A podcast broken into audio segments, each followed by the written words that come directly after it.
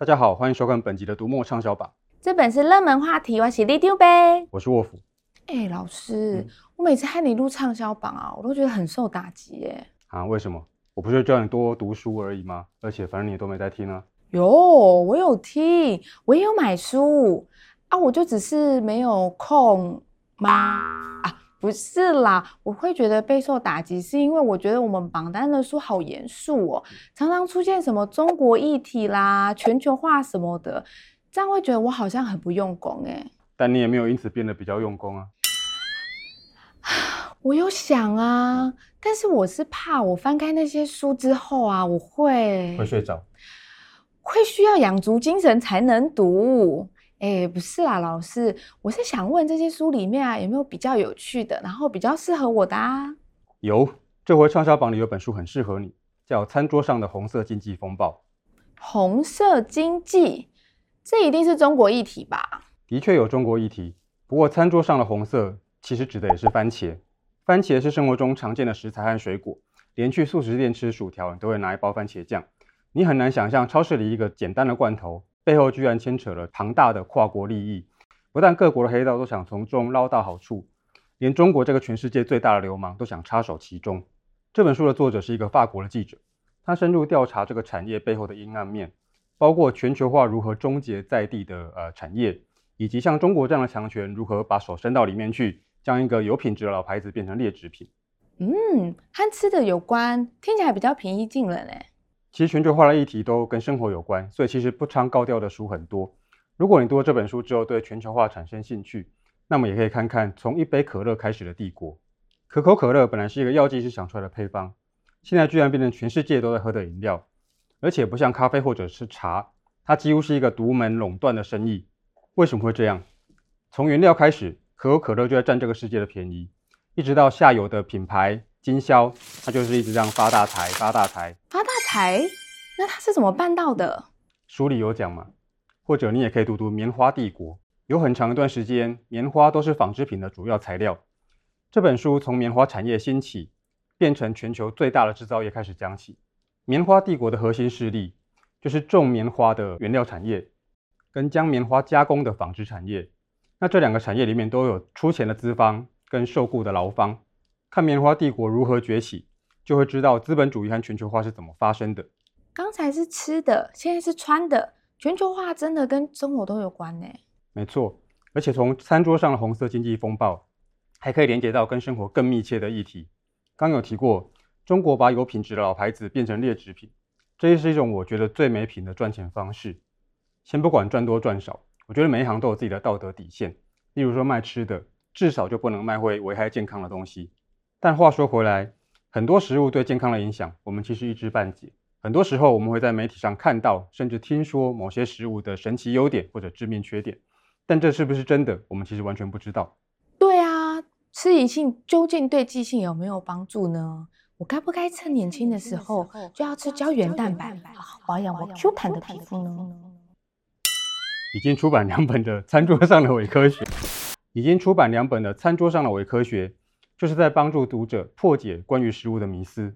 这两本书的作者是加州大学的教授，他一方面用专业的知识去分析传言的真假，另外一方面去检查传言的源头，告诉大家有很多被拿来替食物功效背书的所谓国际期刊，其实并不具备专业水准。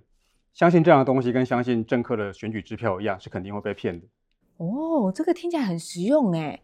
但是老师啊，虽然这题目很生活化，但是我还是担心读这类书会不会容易不专心啊？那就先来本《极度专注力》吧。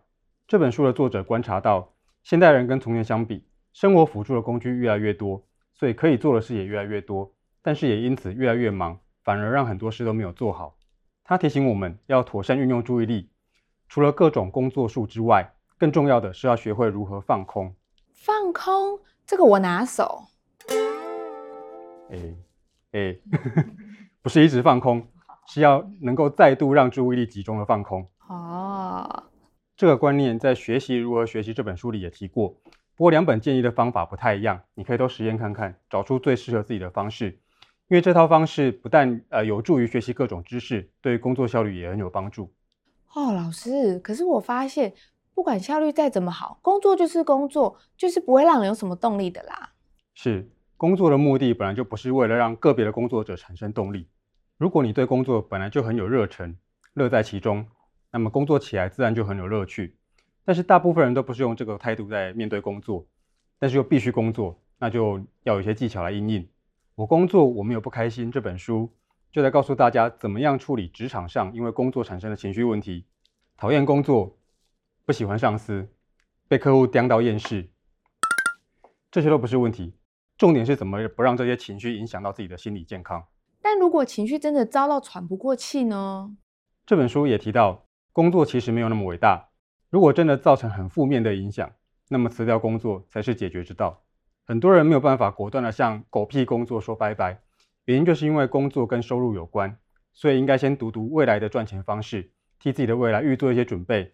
真的要辞职，那就不用担心了。这些书听起来很实用，也很励志诶。不过老师啊，难道我们的读者都不会买一些懒散，不是买一些比较轻松的书吗？我们的排行榜上也是有一些像《我们不能是朋友》这样子，因为影视作品而上榜的书啦。其实一直以来改编成影视作品的原著小说，像《假面饭店》《魂球西门》，都会反映在畅销榜上。我们的读者还是蛮注意流行的。这回进榜的还有日本推理小说《初恋》。作者岛本理生是入围芥川长安直木赏好几次的超强实力派。这本《初恋》被日本畅销的阅读杂志达文西选为二零一八年的年度选书，是一个非正统的悬疑故事。非正统什么意思啊？套句出版社的说法，在过程中你所有猜测都将是错的。哦，真的假的？这么厉害？那我要找来猜猜看。来，里长伯报虎你知，这次的畅销榜有最贴近生活的知识书籍，还有影视原著和得奖小说。不管你是想奋斗还是想放空，里长伯都帮你整理在这里啦！快来看看我们为你准备的书单吧。好啦，里长伯伯下班啦，大家别忘了帮我们按赞、分享，还有订阅我们的频道哦。好，收工了，收工了，拜拜。